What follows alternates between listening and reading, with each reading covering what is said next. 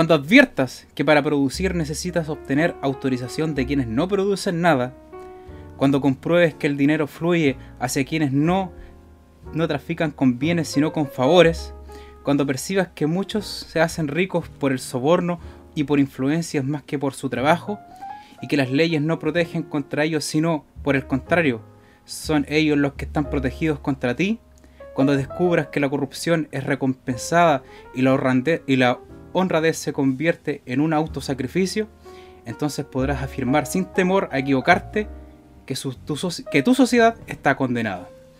Esto lo escribió una escritora y filósofa estadounidense llamada Alisa Sinovinieva, ¿ya?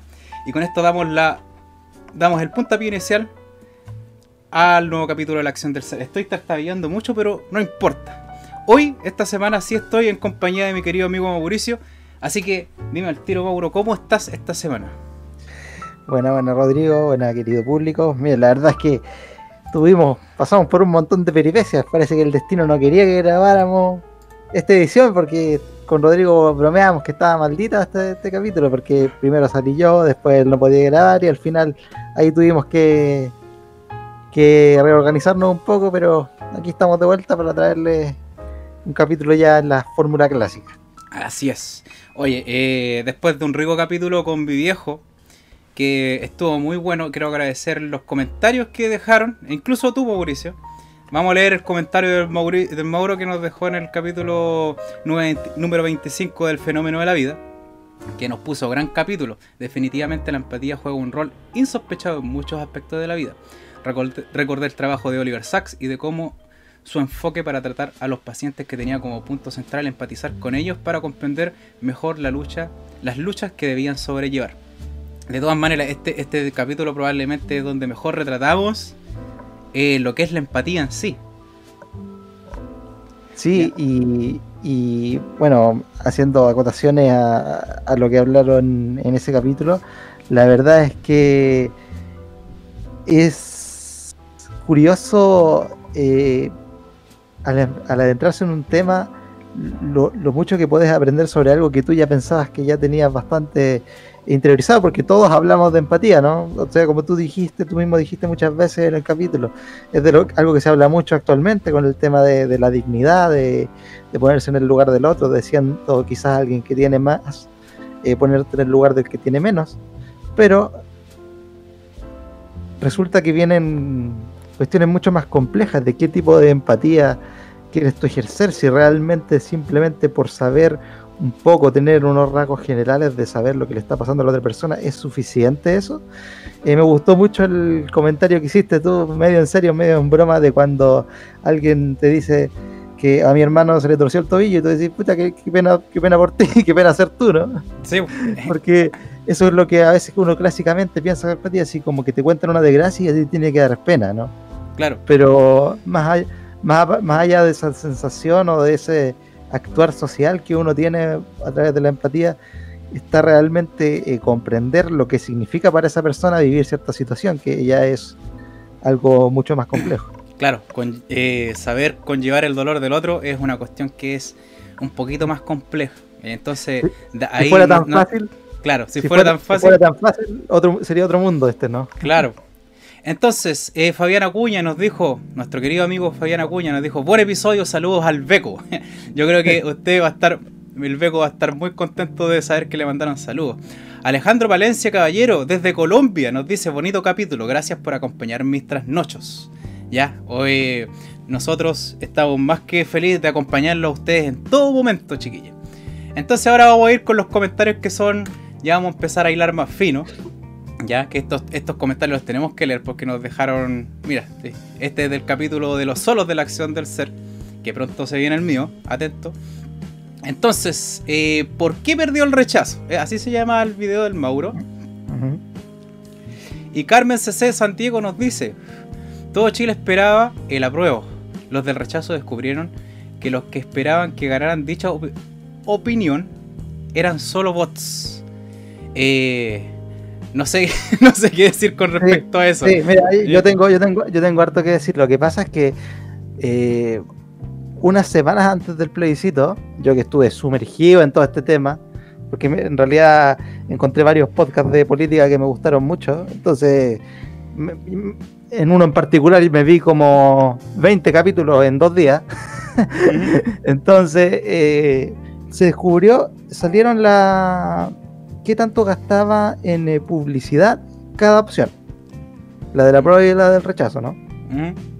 Y resulta que la de la prueba gastaba, creo que se gasta en una en una situación normal de publicidad electoral y todo, pero la del rechazo era mucho mayor la publicidad.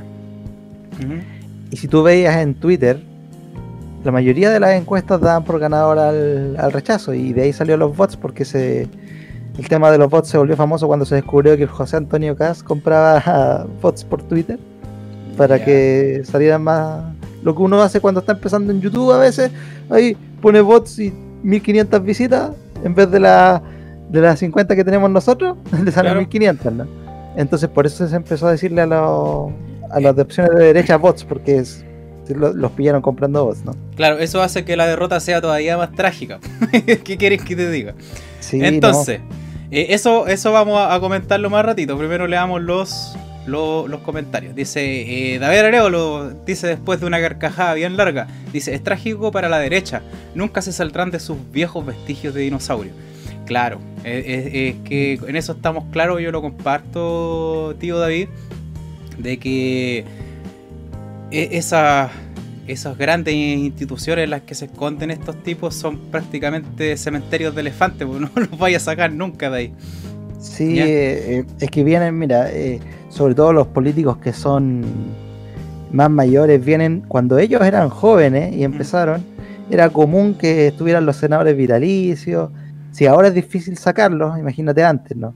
Entonces ellos fueron entrenados con esa mentalidad, ¿no? De que tú te llegas a un puesto público y sobre todo a, un cargo importante y para que te saquen de ahí es, complicado. Ahora lo sigue siendo, pero no es tan difícil. Eh, por lo menos avanzamos un poco al respecto y, yo creo que quedó claro eh, por el hecho de que la opción rechazo con un 20% y no el 30% histórico que sacan, que ya va a, haber un recambio generacional respecto a, cómo se ven las opciones políticas, ya va quedando cada vez menos espacio para, para la vieja escuela. El problema es quién, quién renueva, porque mira, eh, se supone que los que venían a renovar eh, la política, primero era cuando recién se postuló el Marco Enrique Minami.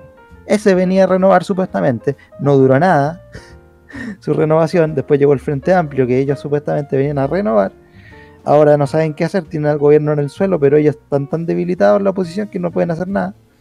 Eh, entonces, claro, se jubila lo viejo, pero ¿qué, viene, qué viene a lo nuevo? Eso, es la crisis, ¿no?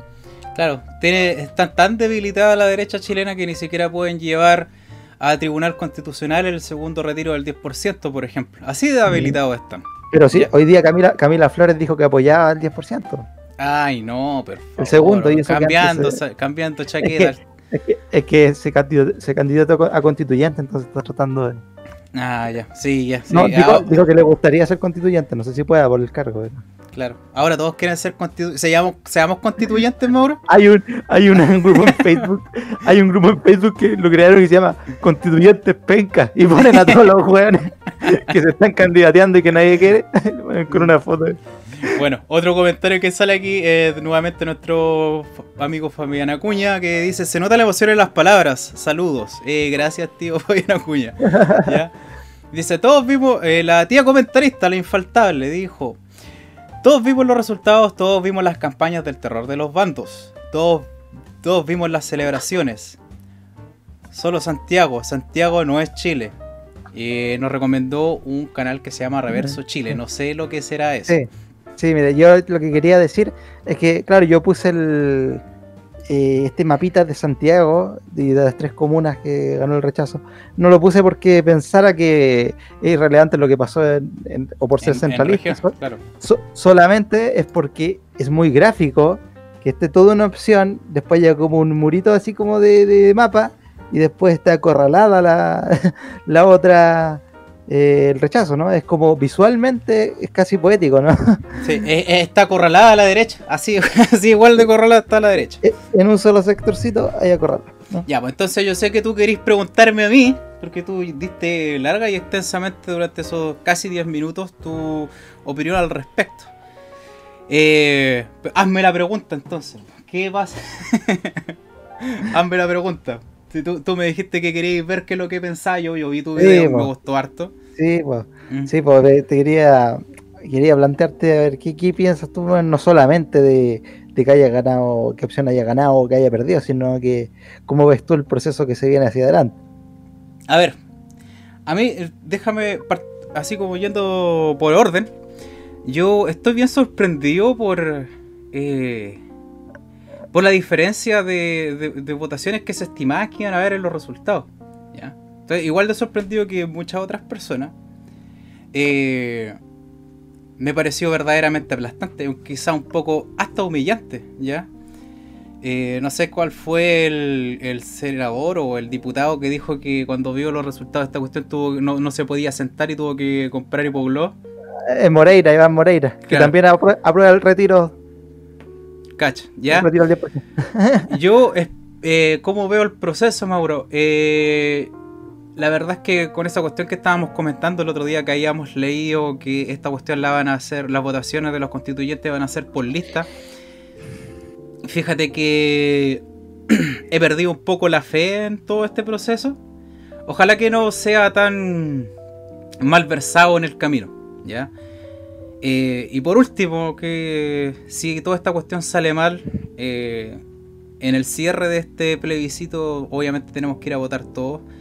Eh, quisiera dejar bien en conciencia de que si todos nosotros como sociedad en cuanto tal vemos que este proceso se está mancillando un poco, no nos olvidemos que todavía tenemos la oportunidad de rechazarlo que con las pescas que nos salgan estos tipos porque yo prefiero mil veces que nos quedemos con esta cagada de constitución que tenemos a que nos sirvan otra que es más tramposa todavía. Solamente eso quería decirte, Mauro. claro, hay que, hay, que, hay que estar bien atento al, a cómo se vaya gestionando el proceso. Obviamente, eh, el tema de las listas no es como nos gustaría, eh, pero vamos a ver qué pasa, ¿no? Y si y uno de los argumentos para votar a prueba era justamente que si no te gustaba podías rechazarlo, era como que tú podías ir como encargarla, pedir que te pidiera, que te hicieran la torta y si no te gusta la, no te la comís, ¿no? ¿Cachai? Como es, esa es la lógica, ¿no? Entonces, bueno, yo quería dar un mm. mensaje también de que si bien los votantes o gran parte de los votantes, yo sé que ustedes probablemente no quiero encerrarlo todo al mismo saco, pero yo sé que probablemente todos ustedes que fueron a votar a prueba no leyeron la, constitución, pero quiero hacer un llamado a que antes de abril, que van a ser las próximas elecciones, lo hagan. Yo lo voy a hacer. Créanme que lo voy a hacer. Me voy a dar el trabajo de leer la constitución. Y espero que podamos hacer un programa también dedicado a eso con nosotros. Probablemente podamos leer la, la constitución en conjunto con el Mauro. Y también para hacer como. para generar este, este gen participativo, ¿no? Porque eh, la participación no solamente se trata de alegar y tratar de, destronar, como hoy en día se, ha abanderado todo, ¿no? Y es, un, mm. sentimiento tan transversal. Participar también es entender y, y tratar de generar ideas nuevas. ¿ya? Es por eso que la palabra participación no es lo que no es lo que se ve reflejado en, las redes sociales. No hagan eso, chiquillos, no lo sigan haciendo, ¿ya? La participación... y, tampoco, y, tampoco, es solamente lo que se ve reflejado en ir a votar, ¿no? Eh, es, más que eso, es tener eh, más conciencia de lo que se hace, qué, opciones se tienen, qué es lo que se va a cambiar, ¿no? Tener una mirada más crítica en el fondo. Claro, también. Y para eso hay que estar bien informado. Y eso, eso, eso es la magia de todo. Es, ahí radica el poder de las grandes masas. Si todos estamos informados, realmente yo creo que podemos hacer una diferencia. ¿Ya?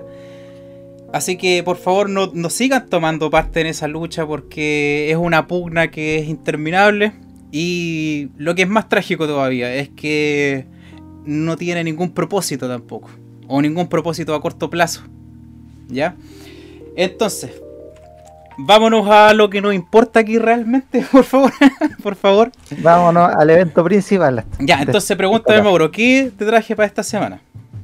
Que ¿qué conjunto de letras nos tiene reservado Rodrigo esta vez? Entonces yo esta semana para todos ustedes les traigo un cuento que es tan filosófico como erótico. ¿ya? Este, Mm. libro, este libro del Marqués de Sade, que se llama Filosofía en el Tocador. Y antes de entrar en materia, yo quisiera hacer una lectura que es como la antesala que el mismo Marqués da antes de empezar el libro, ¿no? Entonces, per- perdón si voy a, voy a mandarme algunas pifias a la lectura, voy a tratar de que no. Pero así va. Dice, a los libertinos, de todo, voluptuosos de todas las edades y de todos los sexos, es solo a vosotros a quienes va dedicado este libro, nutridos de sus principios que favorecen a vuestras pasiones, esas pasiones con las que fríos y anodinos moralistas os espantan, y que no sino y que no son sino los medios que la naturaleza utiliza para que el hombre logre comprender los designios que ella ha trazado con respecto a él. Obedeced solamente a esas deliciosas pasiones, cuyo órgano es el único que os ha de conducir a la felicidad. Mujeres lujuriosas, que la voluptuosa Santash, que es, un, que es uno de los... eh, ¿Cómo se llama? Uno, uno de los... Ah, se me olvidó la palabra. Uno de los personajes principales de este libro, Mujeres lujuriosas, que la, que la voluptuosa Santash sea vuestro modelo. Despreciad, siguiendo su ejemplo, todo lo que sea contrario a las divinas leyes del placer, o sea, todo lo que sea contrario a las divinas leyes del placer a las que ella se encadenó por el resto de su vida. Jóvenes reprimidas durante mucho tiempo por los absurdos y peligrosos lazos de, una ilusa virtud y de una, y de una religión repulsiva. Imitad a la ardiente Eugenia. Destruid, pisotead con la misma rapidez que ella todos los ridículos principios inculcados por unos padres imbéciles. Y vosotros, amables libertinos, que desde vuestra juventud no tenéis otros frenos que vuestros deseos, ni más leyes que vuestros caprichos, que el cínico Dolmanche os sirva de ejemplo. Y tan lejos como él si queréis recorrer todos los caminos de flores que la lasciva os tiene reservados. Convenceos, a la luz de sus enseñanzas, de que solo ampliando la esfera de sus gustos y de sus fantasías, y, y sacrificándolo todo por la voluptuosidad, es como el desgraciado individuo que se denomina hombre, arrojado a este triste mundo a pesar suyo, puede llegar a sembrar algunas rosas sobre las espinas de la vida. Así, con harta fuerza, mira, fíjate. ¿Qué me decís de eso, Mauro? Sí, Mira, sobre todo la parte final eh, hace un, un retrato muy, muy certero de la naturaleza de la vida, ¿no? Que venimos a este mundo eh, sin que nadie nos preguntara, ¿no? Y, y- y se nos recibe con toda la hostilidad eh, natural ya de que tiene el, el mundo. Y aparte de eso están las, las cadenas morales que se nos imponen, ¿no? Y lo hacen todavía más injusto. Entonces te dice, hay que salirte de... Hay que navegar desde este despeñadero de la mejor forma que se pueda, ¿no? Nadie, te pidió, na- nadie te pidió la opinión para venir, así que hay que pasarlo bien. Claro, entre otras cosas, ¿ya? Entonces, antes de empezar por cómo tratar este antes de empezar a tratar este libro, eh, un poquito de background. Eh, Donatien Alphonse Francois, mejor conocido como el Marqués de Sade, nació en 1740 en Francia. Fue criado en una, familia noble y perteneció a la, caballería ligera y llegó a ser capitán. Él peleó y luchó, era un hombre de armas que estuvo inmiscuido en la Revolución Francesa. ¿ya? Fue considerado filósofo, pensador y un, apolo- y un apologista de las artes libertinas, lo cual fue la razón para que se le encarcelara en, en múltiples ocasiones. ¿ya? Este libro nació en 1795, en medio de la Revolución Francesa, ¿ya? Eh, cuando el marqués se encontraba encarcelado en la Bastilla. Ya yo quiero hacer un, un hincapié aquí, ya que escribir un libro estando encarcelado en la Bastilla, eh, es, eso nos deja a todos nosotros los que gustamos de, de crear historias y hacer filosofía y de gustarnos nosotros, a nosotros mismos con la literatura, eh, de cómo utilizar bien este gen que a nosotros nos impulsa a escribir, ¿ya? De que a veces eh, nosotros esperamos durante mucho tiempo factores externos que a nosotros eh, nos, ha- nos enciendan la flama que tenemos en nuestro interior y que nos impulsa a escribir. ¿Ya? Es, co- es co- es como muchas personas piensan que, y algunos realmente lo creen, no puedo, no puedo escribir o no puedo componer música, no puedo hacer algo si no estoy drogado. Claro. Entonces, entonces, entonces atento aquí eh, de que a través del marqués nosotros nos podemos dar entendido de que todo lo que necesitamos para escribir está dentro de uno mismo, no, tener- no, no hay que esperar a nada ni a nadie, ¿ya? Entonces, ahí, en medio de toda esa oscuridad y esa decadencia, eh, fue donde nuestro querido autor eh, encontró la inspiración para hacer esta, esta gran, gran obra, ¿ya? Entonces, este libro versa de manera muy extensa principalmente en torno a cuatro tópicos que vamos a, a tratar en orden, ¿ya? Los cuales son sobre los placeres y el deseo, sobre la, liberación sexual y de conciencia de la mujer, sobre la decadencia de la vida y el estado a causa de la religión, y sobre los sofismas establecidos por la religión que, mediante todos estos poderes, eh, se establecieron como costumbre, ¿ya?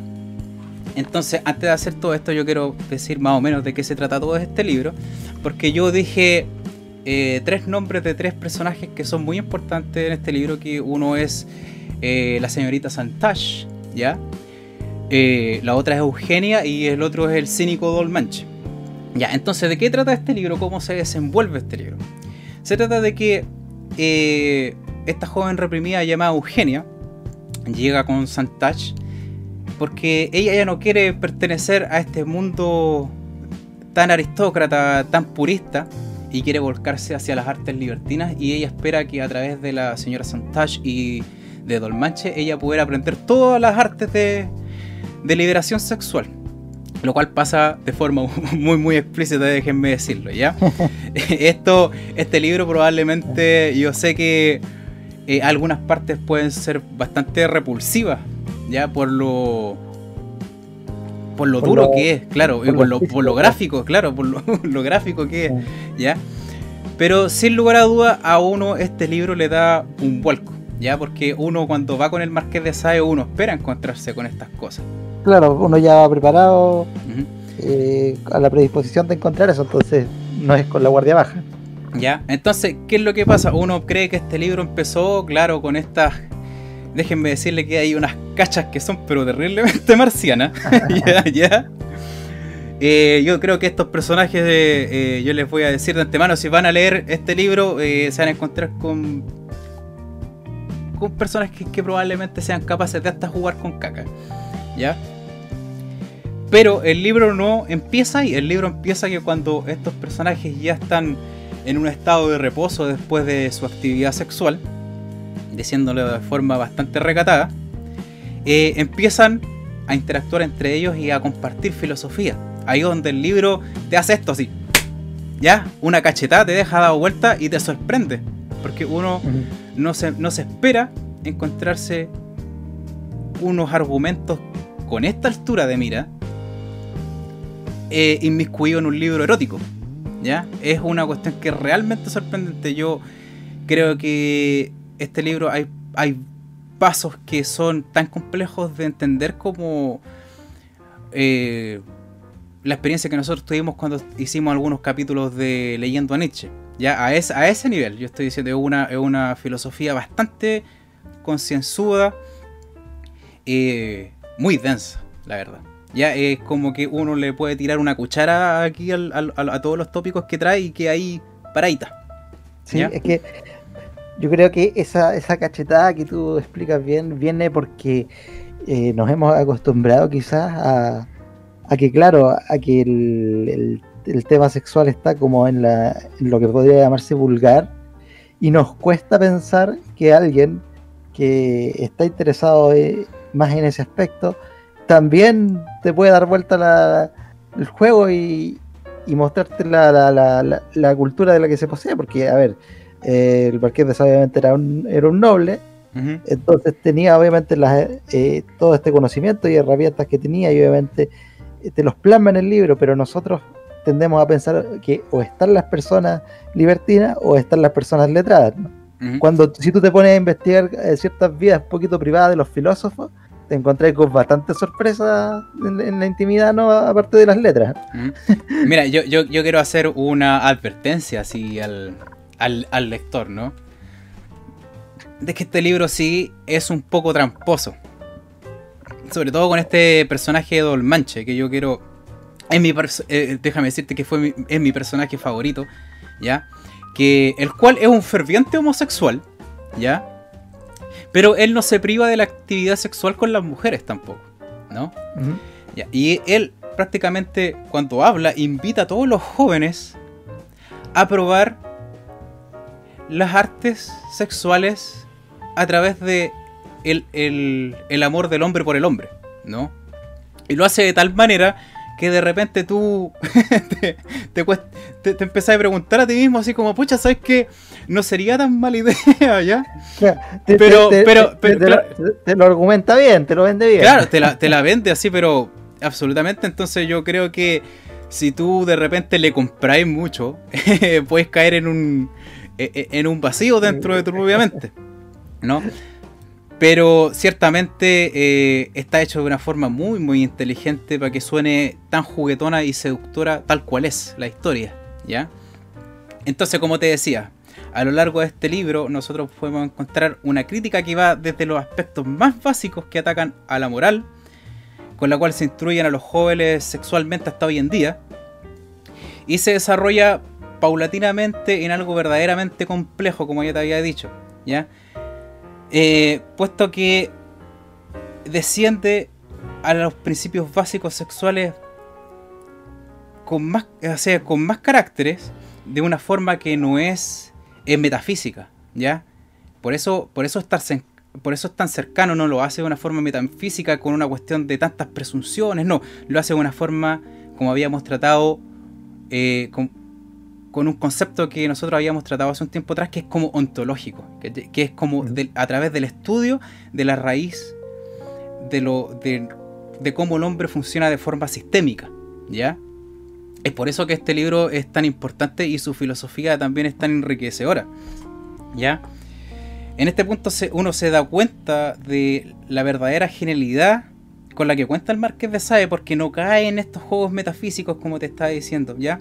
El Marqués usa unos miramientos que siempre permiten el desarrollo de un tema o del mismo tema, incluso después de que, de que él termina de exponer la idea. Ya que eso es una cuestión que yo creo que todos los que somos acérrimos lectores agradecemos. ¿Ya? De todas maneras, sobre todo cuando muchas veces al adentrarse en estos temas metafísicos, muchos autores eh, parece que te tiran por un tubo que no termina nunca, ¿no? Y, a veces al final ya se pierden un poco las ideas del principio con las, con las del final. Claro. Entonces el autor nos habla en un principio, a través de, esta historia, de que en el amplio espectro la opinión de la sociedad, o sea, del gran, de lo que la gran parte de la gente piensa del ámbito sexual contemporáneo, llámese a esto las críticas, la baja estima de la, conducta sexual que existe hoy principalmente por parte de la juventud y en ciertos aspectos lascivos sociales, ¿ya? Eh, de que esta represión sexual, esta gran represión sexual que se inmiscuye en la moral, ¿ya?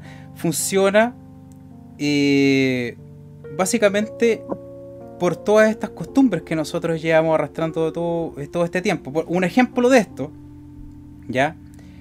Eh, ya que eh, por el grueso de los conceptos que te presenté eh, es difícil entender de buenos y a primera a lo que me estoy refiriendo.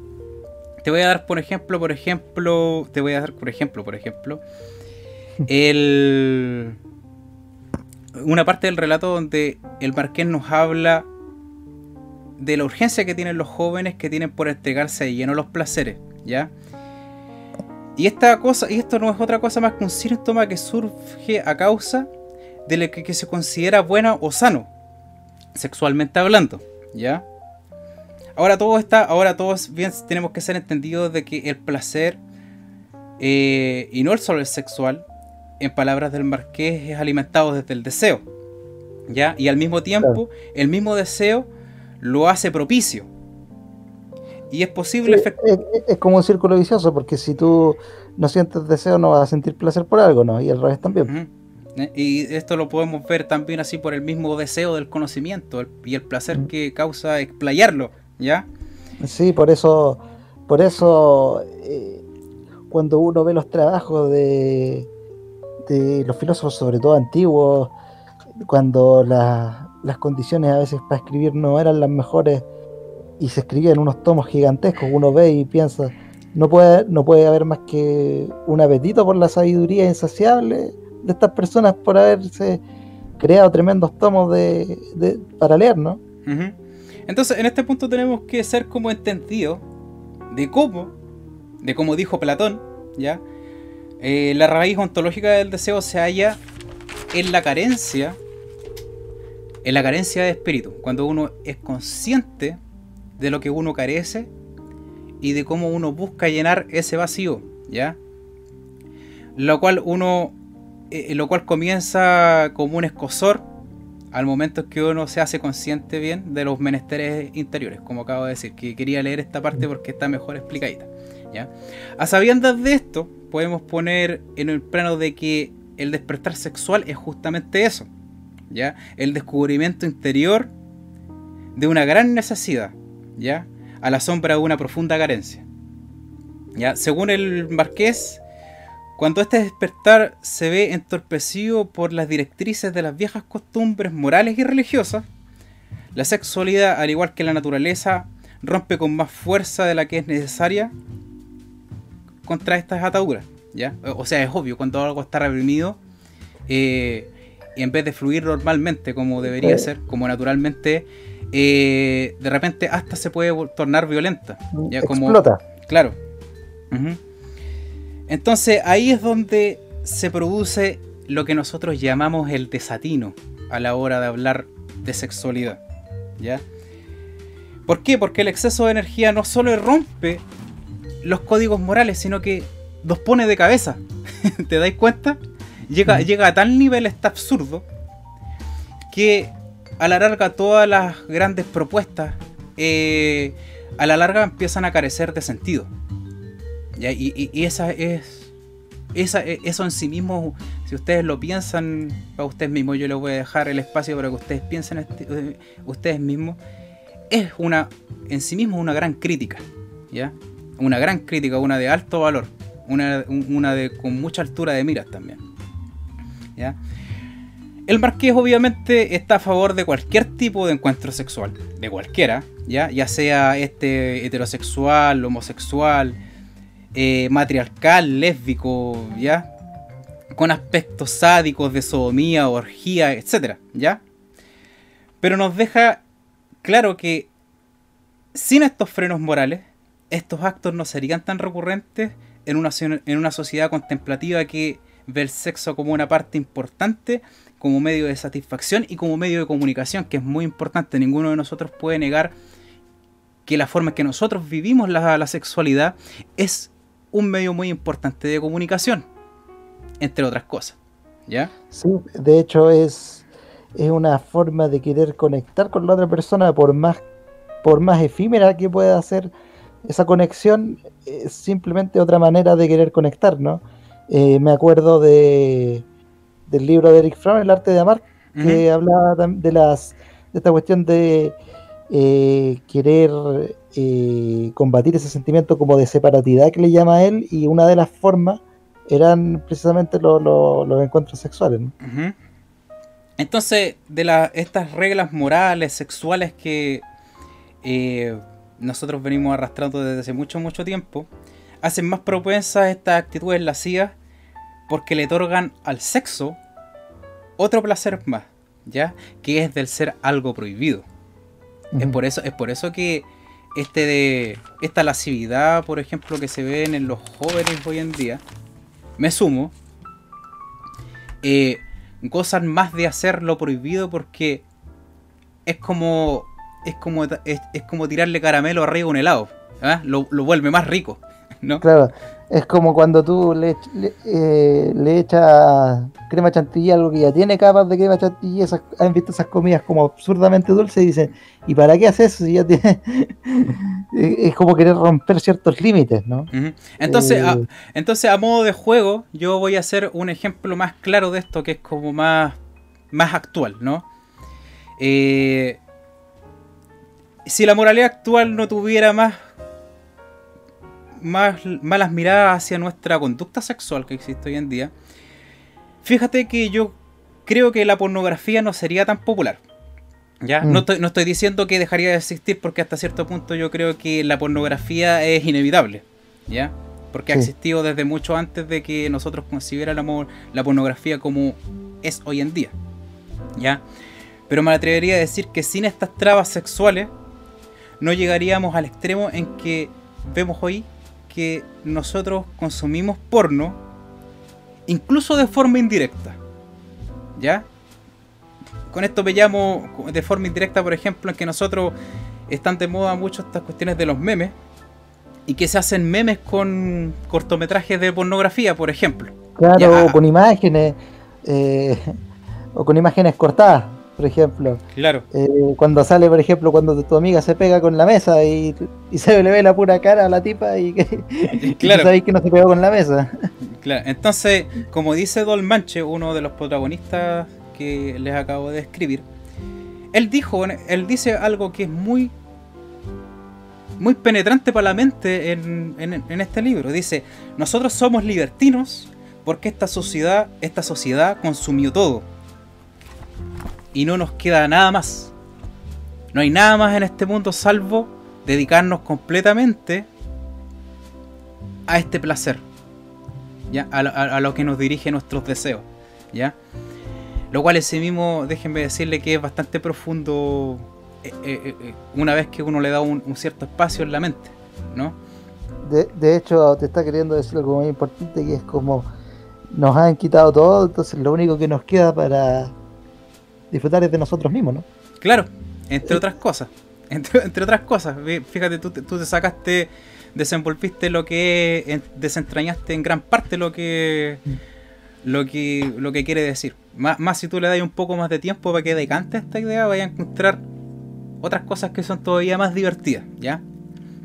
Entonces vamos sobre el primer punto, dice sobre la decadencia de la vida a causa de la religión. Ya, el marqués, eh, principalmente a través de Don Manche, eh, lanza los primeros ataques al dogma de la fe judeo-cristiana. Ya, este, este libro es, de más, es muy muy crítico con, el cristianismo, déjame decirte, muy crudo. Eh, lo trata hasta con asco, ¿ya? Lo cual hoy en día no es nuevo. No, claro, no, no, sorprende, pero sí sorprende en el contexto histórico de él. Eh, era bastante fuerte ese nivel de, de ataque contra la iglesia. Entonces, desde un comienzo, en este libro se niega totalmente la existencia de Dios como en pocos libros se hacen. Hace esta postulación con mucha elocuencia y una elegancia que una elegancia propia de los de los que representan eh, de los que se representan con el ateísmo que pocos tienen este tipo de elegancia. Ataca desde la génesis al Dios creador, poniendo en duda su naturaleza como creador y lo pone en una perspectiva en contra de la misma naturaleza y de los seres vivos. ¿Ya? Esto, esto es bastante interesante, déjame decirte. Las cuales, según el mito, eh, Dios creó a su imagen y semejanza. Ya, ahora vamos a ver, mira, ahora bien, ya, hagámonos entendido de esta tentativa y de cómo se articula esta propuesta, ya. Entonces empezamos a hilar fino, ya. Si como dictan los aprendizajes de la fe, Dios que crea su imagen y semejanza, debería dejar en evidencia como debería dejar en evidencia en su creación alguna forma que represente su imagen y semejanza. ¿Ya? ¿Me, me seguía hasta aquí? Sí. ¿Ya? Más por el contrario, encontramos en el mundo natural que la capacidad de los seres vivos de multiplicarse y de crear vida juega mucho con el azar a tales niveles eh, que si bien lo creado tiene muchas similitudes con lo que crea, llámese padre o madre, eh, ya que lo creado puede y se diferencia de tal manera del creador que es otro individuo, es otro individuo completamente diferente y autónomo, ¿ya? Y más importante aún, eh, completamente diferente de otra creación. ¿Ya? Nadie es igual a otro, incluso si reciben la misma educación, eh, asimismo como ningún árbol es igual a otro. ¿ya?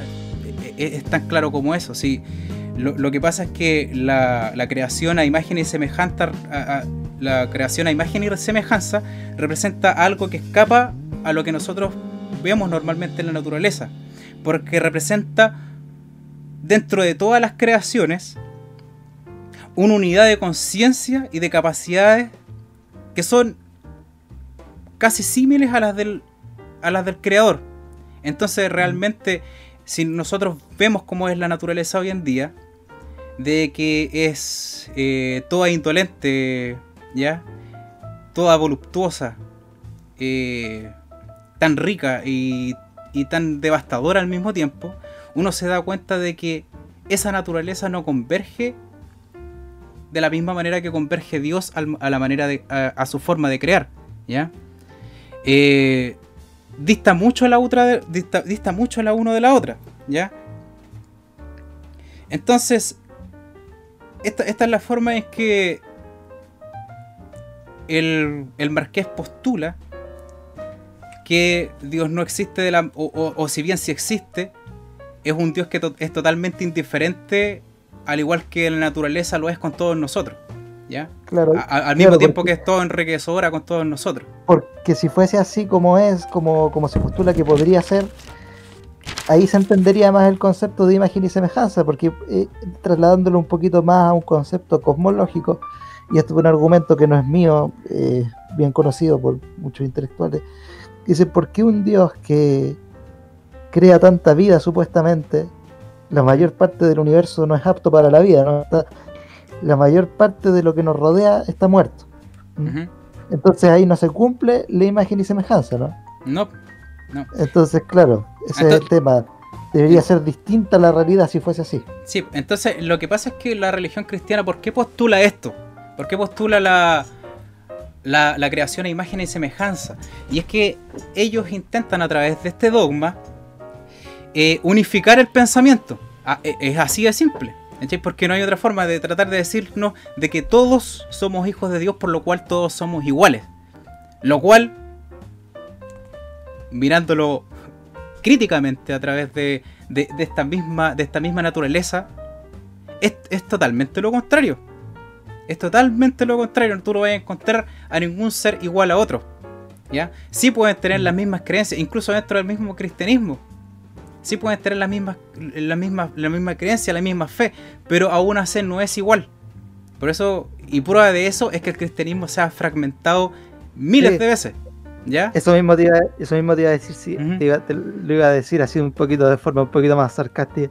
Si realmente fuera cierta la tesis de la imagen y semejanza, entonces no habrían tenido tantas reformas ni gente golpeándole las puertas, claro. Martín Lutero y todas esas cosas, ¿no? Entonces, entonces esto, esto es lo que yo estoy postulando, de que la naturaleza del creador impregna lo creado.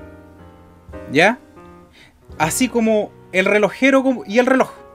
¿Ya? Esa es la naturaleza, e, e, esa es la naturaleza misma del hombre. Entre el relojero y el reloj. Se ve, la, se ve exactamente la misma naturaleza que se ve desde un árbol a su semilla que después germina y se vuelve otro árbol totalmente diferente. ¿Te dais cuenta de lo que te estoy diciendo? Y es algo que yo no encuentro que sea algo relativamente difícil de entender, pero yo encuentro que es una forma, yo jamás había leído una postulación como esta que sea una, una refutación tan grande y elocuente y al mismo tiempo eh, tan poderosa. Ya, yo no había... tan filosófica también. Claro. En su profundidad. Entonces la tercera es que si hay un, eh, eh, una postulación más que dice, que el Marqués dice que la tercera es que si hay un Dios, es un ser voluptuoso y fértil que escapa a toda moral y es, es tan bondadoso como indiferente, como, como la naturaleza misma, ¿ya? Ahora bien, ¿por qué estoy hablando de, toda esta cuestión, ya? Y la razón es porque el Marqués, en este argumento del mito y del dogma cristiano, halló la piedra angular del fundamentalismo con que la religión secuestra la moral de la sociedad. Ya, yo sé que probablemente estoy hablando con términos muy gordos, ¿ya? Pero lo que quiero decir es que el, el marqués aquí halló el camino con que eh, la religión, en pocas palabras, se transforma en un tipo de control de conducta, ¿ya? En los cuales plantear ciertos tipos de, de formas de vivir que después se transforman en costumbres, que después cambian la vida y la llevan muy lejos, muy lejos de, la de la naturalidad con la que nosotros deberíamos llevarla. ¿ya? eso, es, eso es lo trágico. Al que se, transforman en costumbre y cuando se transforman en costumbres ya muy extendidas, resultan, se transforman en obligaciones, ¿no? Como el, mismo tema desde el matrimonio, que hasta hace unos años incluso, aunque tú no quisieras casarte, por ejemplo, eh, claro, no te, no te obligaban, pero había tanta presión social que, era prácticamente lo mismo. Entonces, este, este término del que te acabo de, hablar, este, del, secuestro de la moral, eh, toma más sentido una vez que esclarezca el funcionamiento no solo del cristianismo como institución, sino también del creo musulmán y del judío. ¿Ya? Eh, como nosotros dijimos con anterioridad, la naturaleza dista mucho del Dios creador del mito, pero para la conveniencia religiosa esta, se, como nos dijimos anteriormente, se aprovecha de todo esto, de estos ánimos de unificar, ¿ya? Y de inculcarle la idea de que todos somos símiles de Dios, ¿ya? Desde lo cual pueden sajar de llano las diferencias individuales del uno y del otro y establecer en el pleno de la conciencia que no hay mayores diferencias entre nosotros, ¿ya? Eh, es que un, mecanismo de control, una de las primeras cosas que tiene que hacer para ser exitoso es nivelar a todo lo que tú, todo lo que tú quieras eh, controlar, ¿no? Mientras, mientras más posibilidades haya, o sea, mientras menos posibilidades haya para que eh, salgan ciertas variables o conductas que tú no puedas predecir o controlar, más fácil va a ser va a ser lograr el cometido. Entonces, el, el sometimiento, el someterse ante estas afirmaciones, sumado a todo lo que anteriormente dijimos, eh, lleva a la finalmente a la imposición de todas estas viejas costumbres de las que venimos hablando. Eh, lo que da por resultado un temple sosegado, manso, pasivo, dispuesto a dar el poder de su voluntad a quien dispone del dogma. Así de simple. ¿ya? A esto se le llama secuestro de la moral. ¿ya? Entonces, a razón histórica, nosotros podemos dirigirnos principalmente hacia el cristianismo.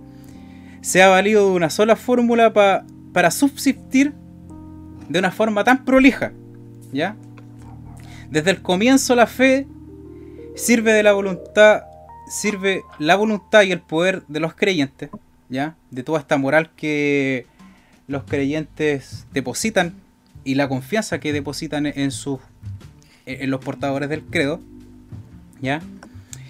Y se lo dan a lo, anteriormente se lo daban a los reyes y a los señores de alta cuna, ¿ya? Y antes lo hacían de forma más descarada, hoy es una, en una forma más tramposa, ¿ya?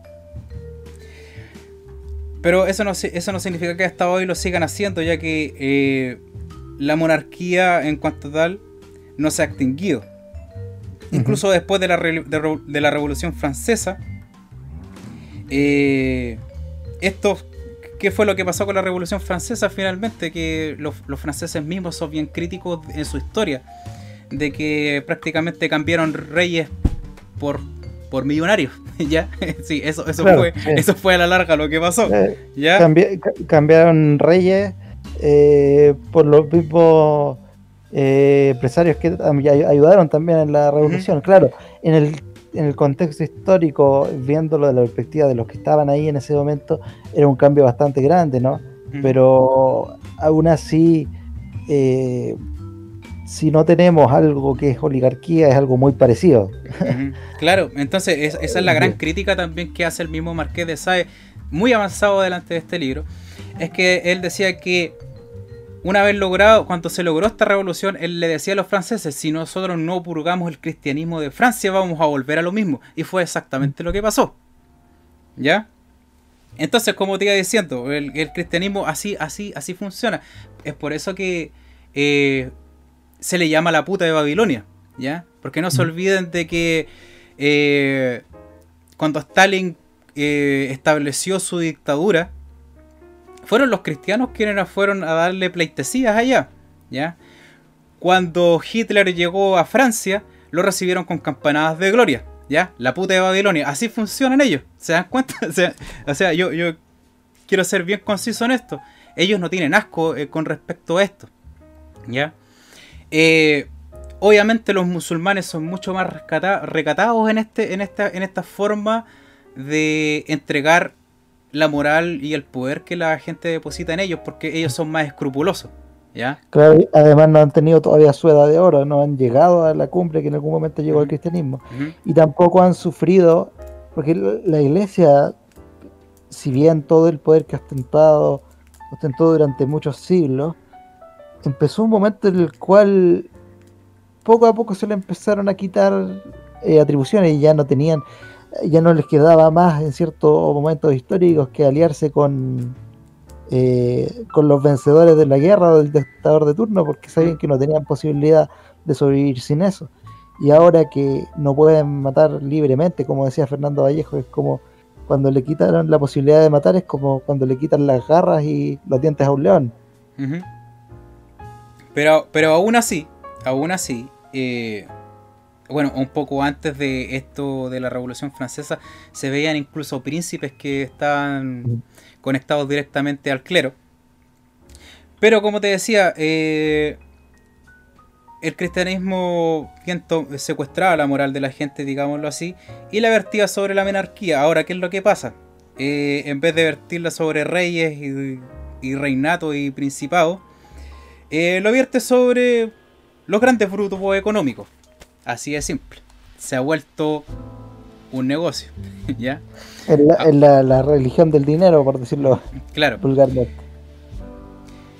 Entonces, eh, los efectos que esto produce y que todos podemos ver, y es hasta habitual, este genera por consecuencia una división de clases, que los poderes del Estado afecta de forma diferente, sobre todo eh, en temas que abarcan de los más extensos desde los derechos hasta la justicia, ¿ya? Entonces aquí es donde nos, yo quería tomar, tocar otro tema importante, ¿ya? Que te acordás que una vez yo te empecé a hablar de que estaba leyendo este libro de la política de Aristóteles, ¿ya? Y de cómo funcionaba la justicia, ¿ya? Eh, esto, esto, esto funciona gracias a que en el tiempo en que Aristóteles ya se estaba viendo cómo estaban emergiendo estos, estos grupos religiosos. Obviamente no eran los mismos, no eran los mismos, ¿ya? Pero sí estaban empezando a verse los primeros destellos de este funcionamiento a manera de la misma manera que tienen los cristianos hoy en día. Entonces, ¿qué generaba todo esto? Es que no todos tenían los mismos derechos, ¿ya? Y él a través de esto hace una gran crítica a la justicia de que finalmente, ¿cuál es el propósito de la justicia? Pregunta Aristóteles. ¿Ya? ¿Es la de la venganza? ¿Es la de restablecer a un, a un ampón que cometió un crimen? ¿O ¿qué, cuál es la finalidad? A, qué sirve realmente todo esto? Y la verdad es que ahí es donde se inmiscuye. Yo, yo, yo, yo he escuchado grandes abogados debatir sobre este tema. Y es un territorio gris, es un hoyo negro en que nadie sabe en qué decanta todo esto, ¿no? Claro, tú le puedes preguntar a cualquier persona eh, este interrogante y nadie te va a poder decir, eh, pueden, te podrá dar su opinión y todo, pero van a haber siempre muchas muchas directrices que no va a ser tan fácil de responder como uno pensaría, ¿no? Eh, sobre todo teniendo en cuenta que la justicia, ¿no? como institución es uno de los pilares fundamentales de la sociedad moderna, pero cuando tú ves a alguien exigir justicia eh, por algún tipo de crimen, yo siempre eh, me pongo segundo y digo, ya, pero ¿qué justicia? ¿Vamos a encerrar a este tipo? ¿Lo vamos a rehabilitar? ¿Se puede rehabilitar? O lo ponemos en la silla eléctrica, ¿no? Y, y cuando tú empiezas a, a caer un poquito por ese agujero, como dijiste tú, te das cuenta que no es tan simple esa, división. No, no y, hay, algo más importante de lo que habla eh, Aristóteles al final de esta crítica, y es que si la justicia sigue así como se estaba consiguiendo en ese tiempo, iba a caer en el juego de los grandes poderes, ¿no? De los grandes, o sea, a, fin de cuentas, eh, de que iba a ser un- una herida donde iba, iba a proliferar la corrupción, a fin de cuentas. Que déjenme decirles que ¿cuántos, cuántos son? ¿2500 años? Puta, mi querido amigo Aristóteles, la chuntaste medio medio entonces. ¿Ah? ¿Qué, qué, qué weá más aberrante. A mí, cuando uno se da cuenta de estos preceptos históricos, eh, realmente no le de repente quedan pocos ánimos de, de convivir bajo todos estos conceptos que se nos han instalado encima. Sí, a veces uno siente eh, cuando está de- en sus momentos más pesimistas y, y ve que había tantos antecedentes históricos de lo que podía llegar a pasar, eh, como que te llega esa sensación de que ¿para qué voy a seguir si ya parece que eh, todo estuviese dicho, ¿no? Tan- tanto, tanto en eso como también en, en el mismo, lo que dice el mismo Marqués sobre eh, la, la sexualidad, o sea, él estaba muy adelantado a su época porque podía, la- los cerrojos morales que, que tenía la iglesia eh, no eran para nada sutiles, entonces se veía claramente los daños y, y lo que podía producir, digamos, el yugo del catolicismo. Entonces, siguiendo con este tema, de todo lo que hemos hablado en este podcast, eh, las más afectadas de estas costumbres, de este secuestro de moral, son las mujeres. Ya, el, el marqués postula esto. ¿ya? A lo largo de la historia, se ha suprimido sus voluntades, sus derechos y su sexualidad. ¿Ya? Que el marqués dice que es lo más trágico. Tanto así que son pocas las acciones que pueden hacer sin quedar libres de cuestionamiento. ¿Ya? Según el marqués, la naturaleza misma de las mujeres eh, dispone, las dispone a la templanza de la conciencia y a la voluntad del deseo. ¿Ya? El autor habla a favor con un fervor de la superioridad que tienen las mujeres en su deseo sexual con respecto a los hombres. ¿Ya? Y eso él lo destaca como una de las más grandes riquezas que tienen las mujeres. Más como nosotros vemos eso hoy en día. ¿Ya? Como, como oye, pero. Ah, no podéis ser Claro. tan maraca, no podéis ser tan maraca, Claro. no. ¿Cachai? No, eh, eh, ¿por qué? ¿Por qué? Entonces, no- no- eh, cabe preguntar por qué. ¿Ya? Y de cómo incluso los pequeños detalles que le provocan placer eh, es, uno de las, es, una de las, es una de las cosas más prístinas que existen. ¿Ya? Más el orden patriarcal, ya llámese así, entre comillas, vamos a hablar de patriarcado aquí. Mm. eh, las cejas de esta voluptuosidad sexual. Ahora bien, Llevan- llevándolo a un plano más actual antes de que se me vaya la idea, eh, con todo esto que hubo de, de las de las protestas y cuando quemaron la cúpula de esa iglesia de carabineros, eh, estaba escuchando a un periodista que se reía y decía, y hay algunos que piensan y, y dicen, ¿y por qué hacen eso? Eh, ¿Por qué queman una cúpula de una iglesia? Y él decía, es que la iglesia antes, eh, en su momento en Chile, eh, sobre todo por los curas de, de pueblo y de menor rango, era símbolo de la pelea contra la dictadura, ¿no? y ahora el símbolo de lo que es el patriarcado.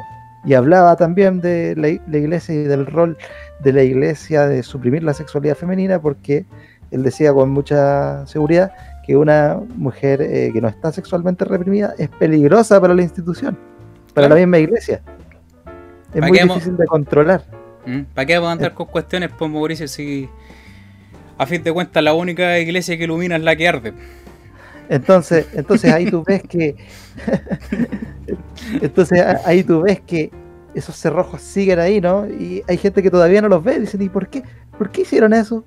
¿Por qué quemaron la cúpula de la iglesia? ¿De qué les sirve? Bueno, es porque todavía está ahí débil, pero la gente no se ha olvidado de quiénes pusieron ahí esos candados y quiénes son responsables de, que la mujer haya tenido yo, yo, quiero creer, yo quiero creer que todos que todos ustedes que nos están escuchando saben que fueron ellos. ¿Ya? Sobre todo ustedes, chiquillas, que muchas de ustedes son cristianas. ¿Ya? E, eso, eso, eh,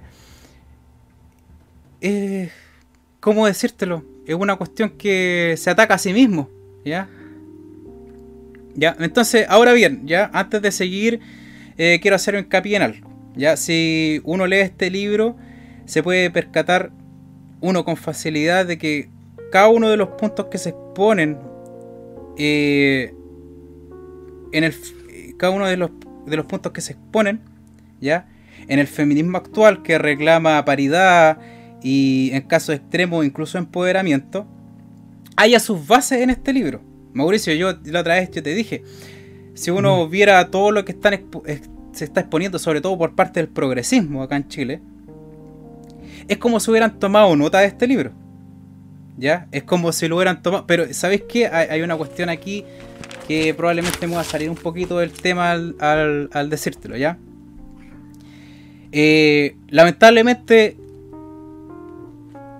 si usted, si estas, chiquillas que tomaron este libro y están haciendo sus aclaraciones a través de esto, porque es, como si hubieran copiado la pata, ¿ya? Lamentablemente esta acción es tan decadente como la mala interpretación que hicieron los nazis con los tratados de Nietzsche, ¿ya?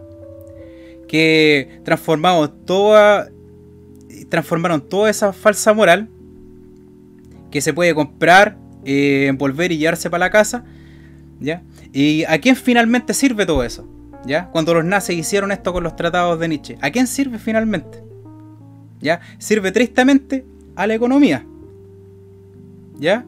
Asimismo, la lucha, en contra del patriarcado funciona con conceptos que son inflexibles, ¿ya? Que no permiten la integridad y la unidad, ¿ya? No, o sea, estoy, estoy hablando en términos de que todos sabemos que hoy en día un hombre no puede luchar por los derechos de la mujer. Ya, ellas mismas te lo prohíben. ¿Ya?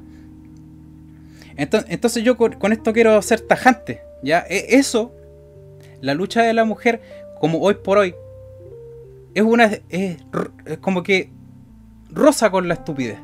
De esa forma, planteado de esa forma. Una cuestión que no permita la, la unión de los dos sexos para luchar por la libertad del otro, eso es una estupidez. A mí me parece, ya me parece absurdo.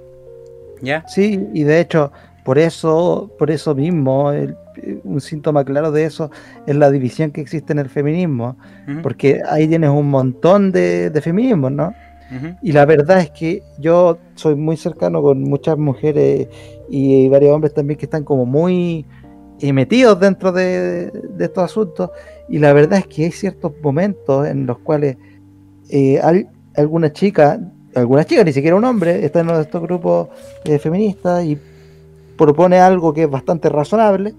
Y nos falta la otra persona que llega y dice, no, es que tú no eres una verdadera feminista porque no podías hacer esto, ¿no? Claro. Entonces, genera una división, eh, una, una división cuando algo debería ser algo que requiere excesiva unidad porque estamos luchando contra cosas impuestas hace, hace mucho tiempo.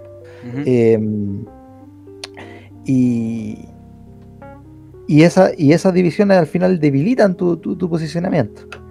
Entonces yo, mira, hay una cuestión que yo quiero hacer bien claro. Esta cuestión de la paridad, eh, de que se les respete la pega, está bien, chiquilla, está bien, ¿ya? Yo lo entiendo, yo apoyo todo eso. Pero no están atacando la raíz del problema, ni de cerca, ya porque al igual que las obras malentendidas de Nietzsche por los nazis, el feminismo sufre las mismas consecuencias, ya se transformó en un, en un bien de consumo, ya se compra, se envuelve y se lleva para la casa, ya se habla de que los hombres son el enemigo, de que hay un violador en todos nosotros. Mira, fíjate, fíjate esa cuestión. Yo es un pensamiento que yo lo encuentro aberrante, ¿ya? Pero yo pregunto, ¿ya? ¿Acaso no es solamente la mujer la que trae un hombre al mundo? ¿Ya? ¿Acaso no son ustedes las que nos enseñan a ser hombres? ¿Ya? Y, y en ningún momento, incluso yo, muchas madres solteras, ¿ya? Yo no he visto a ninguna de ustedes enseñarle a su cabro chico que a reducirla, a violarla, a reprimirla. ¿Ya? ¿Qué pasa entonces? ¿Ya? ¿Por qué? Por si, si, si ustedes son las que nos crían y nos traen al mundo, ¿de dónde nace todo esto? ¿De dónde nace este ímpetu dentro de nosotros, los hombres, para hacer estas cosas? ¿Ya? ¿Acaso no hay mujeres que respetan el orden patriarcal finalmente? ¿También? Cla- Claro, de todas maneras, de hecho son, son eh, muchas de ellas son la razón por la que ha durado tanto, ¿no? Hay un hay una frase que también es de una autora feminista, no recuerdo quién es, eh, actualmente me se escapa el, el nombre, pero ella dice eh, los opresores no tendrían tanto poder si no tuvieran cómplices dentro de los mismos grupos oprimidos. Entonces, Entonces, claro. y ah, una cosa antes, eh, también está el tema del patriarcado, de mal entender el asunto. Pienso que va desde de ver al patriarcado como lo que está más arriba, pero el patriarcado es solamente una forma de violencia estructural, ¿cachai? De, de, bueno, yo explicaba en algún momento el concepto de violencia estructural, que son mecanismos que han estado presentes en la sociedad tanto tiempo, que aunque sean dañinos, los vemos como normales. Claro. Como por ejemplo, puede ser el patriarcado, el racismo, el tenerle resquemor a la gente que es pobre. Todo eso forma parte de las violencias estructurales. Que, y si tú no, no atacas eso y solamente atacas a alguno de los tentáculos y te concentras solo en eso, eh, no vas a conseguir mucho. Mira, yo les voy a decir algo, chiquilla, a todas las mujeres que nos escuchan, ¿ya? Y es que nosotros padecemos este machismo de la misma forma que ustedes, ¿ya? Puesto que si la forma, puesto que si la religión vierte en los grandes poderes todas nuestras voluntades, de la misma manera sirve a los hombres con el bien moral de la sociedad. ¿Ya? Padecemos el machismo con más beneficios, ciertamente, obviamente. Sí. ¿ya? Pero lo padecemos de igual manera, ¿ya? La única diferencia es que eh, nosotros tenemos aparatos que cuelgan y, y son chistosos y ustedes tienen unos que son que son estáticos y son bastante más apreciativos, ¿cómo poder decirlo? ¿Ya? Claro. Entonces, Eh, ¿qué, era lo que, bueno, iba, iba a comentar un- una pequeña acotación. Eh, yo creo que uno de los grandes errores, porque tampoco son todos los sectores del feminismo, hay muchos que son bastante eh, más, hay grupos donde tú puedes conversar con mayor tranquilidad, todo eso no te van a llegar a atacar de buenas a primeras, pero en los, los que sí pasa, eh, se genera por un malentendido del tema de, los de, de los privilegios, ¿no? Eh, Claro. los privilegios, se, se habla mucho de renunciar a tus privilegios, así como renuncia a esto que te, te- te favorece, en vez de querer que todos obtengan eso mismo, ¿no? Eh, entonces, es como querer, eh, no vamos a estar iguales, así que tú tenés que estar igual de mal, ¿no? Ese es el asunto. Y eso es un, es un mal enfoque. Ya, entonces, mira, ¿qué podemos sacar en cuenta de todo esto, Mauro? Mira, lo que pasa es que yo quiero concluir con algo que yo ni siquiera en los grupos feministas más con más alturas de mira he visto, ¿ya? Los he visto decir, ¿ya? A todo esto, yo no vengo a hacer la apología del hombre, ¿ah? Por favor, por favor, entiéndaseme la buena voluntad con la que estoy hablando. Y porque aquí mi idea es quitarle la máscara a esta cantidad de progres que son tan asquerosos y que creen que hacen justicia cuando en realidad están vendiendo el mismo producto, ¿ya? Ya. Entonces, si ustedes chiquillas se dan cuenta, hay algo en el feminismo que, que molesta, ¿ya? Molesta tanto a hombres y a mujeres en, en diferentes grados, ¿ya?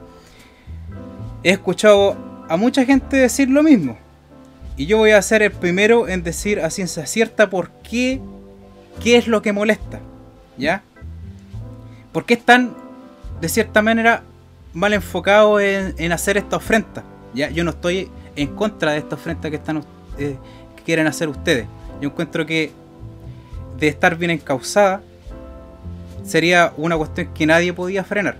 Ya porque al, al, al, al dejarnos al lado a todos, a todos nosotros, ustedes pierden la mitad de la fuerza. ¿Ya? Entonces, todos y todas, eh, eh, ¿por qué esta ofrenda en contra del cristianismo es como esperar a, que eh, a ver si existe un, paraíso después de la muerte, ¿no? Eh, o sea, si ustedes están esperando que esta lucha en contra del patriarcado tenga buenos resultados, así tal cual como está ahora, eh, no lo van a encontrar. No, Ya, está ¿por todo demasiado disperso. ¿Por qué? Porque es muy bueno para la economía, pero no Mm. para ustedes, ¿ya? El enemigo real de todo esto, déjenme decirles, no es el hombre, no somos nosotros, es la moral, ¿ya? La moral con la que las educaron, con la que las formaron y con la que les enseñaron de Dios, ¿ya? Eso es el enemigo que tienen que compartir. Y si ustedes se distan a atacar a ese enemigo, créanme que ninguno de nosotros se va a negar a atacar a ese enemigo, porque créanme que a nosotros los hombres, de igual manera, eh, hemos padecido de esa moralina, como se le llama en la filosofía. ¿Ya? El marqués propone dos formas de destruir esta moral, ¿ya? Una es la prostitución y el otro es el libertinaje. Ahora, ahora bien, tú me estás diciendo, bueno, yo no estoy haciendo un llamado a que salgamos todos en pelota a... a- no, no, no, no, no. Claro. Yo, hay que pensar bien esto para que no suene mal, ya que no estoy diciendo que salgamos a hacer orgías, no, no, no, no. no. Yo estoy diciendo que todos nosotros, ya, tenemos que hacer, usar nuestras facultades y nuestros deseos para derribar esta moral, ya, para ir cambiando y dejando atrás todas estas costumbres. Si ustedes quieren igualdad, chiquillas, eh, a ver, sáquense la falta del. sáquense el, el pudor de encima. Y expídense de la culpa. Y sáquenle jugo al deseo. ¿Ya? Y al placer. Al placer de vivir en sí, no solamente Sí, sexual. No, ¿ya? no solo sexual. Sí, ¿Ya? sí, ese, ese es una es una aclaración bastante importante porque, Ujú. como tú dijiste, el mismo Marqués lo dice, lo Ujú. especifica. Y yo al mismo al mismo tiempo les hago un llamado a todos ustedes, chiquillas, de que eh, que hagan algo de sí mismas que prima ante todo, ¿ya? Y que demuestren algo que prima ante todo, y es que todos somos humanos, ¿ya? Somos una raza, som- somos la misma raza a fin de cuentas. Nosotros, nosotros no, necesitamos hacer una apología, los hombres no necesitamos pedir perdón, las mujeres no tienen que derribarnos y empoderarse para que todo esto funcione. No- nosotros no necesitamos nada de eso. Ya no necesitamos guerra, lo único que necesitamos ahora como sociedad es redención. Y eso es una cuestión que podemos buscar todos nosotros. ¿Ya? Eh, yo más o menos con eso quería concluir este capítulo, Mauricio. No sé qué te parece. Mira, es un tema que, como tú dijiste, tiene muchas aristas. Pasamos de hablar de, la libertad sexual a la moral y cómo han afectado y qué rol han tenido estas instituciones en, poner esto un poco sobre piedra y hacernos creer que así es como se tiene que, que vivir la vida. Yo creo que una de las factores más importantes es que nos empezamos a dar cuenta que las mujeres también podían estudiar matemáticas, ¿no? Por ejemplo. Claro. También puede tener carreras científicas, cosas que hace algunos años era prácticamente... No, o sea, era, era para quedarse en la casa. Ujú. De, de hecho, eh, en el- cuando se habla del feminismo como eh, tema de mercado también, eh, cuando salieron estas eh, apara- aparatos a, principios de los 50 en Estados Unidos, de estas cocinas portátiles eh, y las tostadoras, eh, las empresas eh, hicieron un marketing muy especial que era venderlas como un, una, una forma de empoderamiento femenino. ¿Por qué? Porque la mujer es la que estaba siempre en la casa y si la mujer se demoraba menos en cocinar con estas cosas, podía hacer, hacer otras cosas aparte de estar encerrada en la casa, ¿no?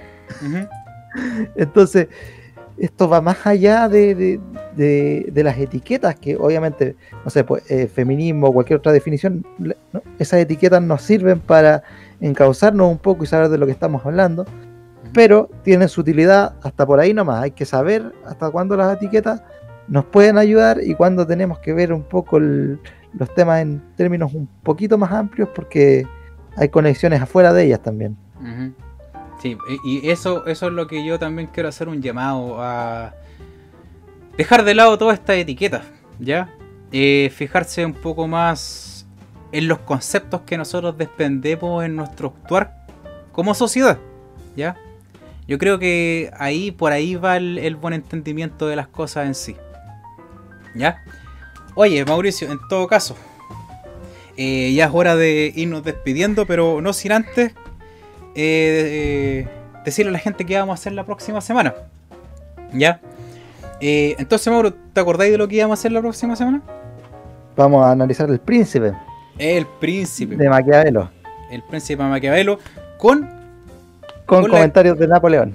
Con, exactamente, FT Fit Napoleón. sí. la próxima semana aquí con nosotros grabando. ¿Ya? Va, a venir vamos a tener una Ouija y va, a venir Napoleón a acompañarnos. Claro. Entonces, eh, siempre con la mejor voluntad, chiquillos, que queremos eh, invitarlos a que vayan a la descripción de, este video, eh, vayan a los links de nuestras redes sociales y nos escriban ahí, dejen su mensaje en la caja de comentarios, la gente de Spotify. Muchas gracias. Dejen sus preguntas, sus comentarios, dudas sexuales que tengan sobre mí. Ah, todo, todo, lo que quieran, aquí respondemos a todo. Acuérdense que respondimos a esa legendaria pregunta del auto sin sin bocina, no me acuerdo cómo era. Ah, el, Ferrari que cuando tocáis, la bocina sonaba la alarma del auto. sí. sí, me acuerdo. Así que no le hacemos asco ni a la pregunta más compleja ni a la más simple, así que.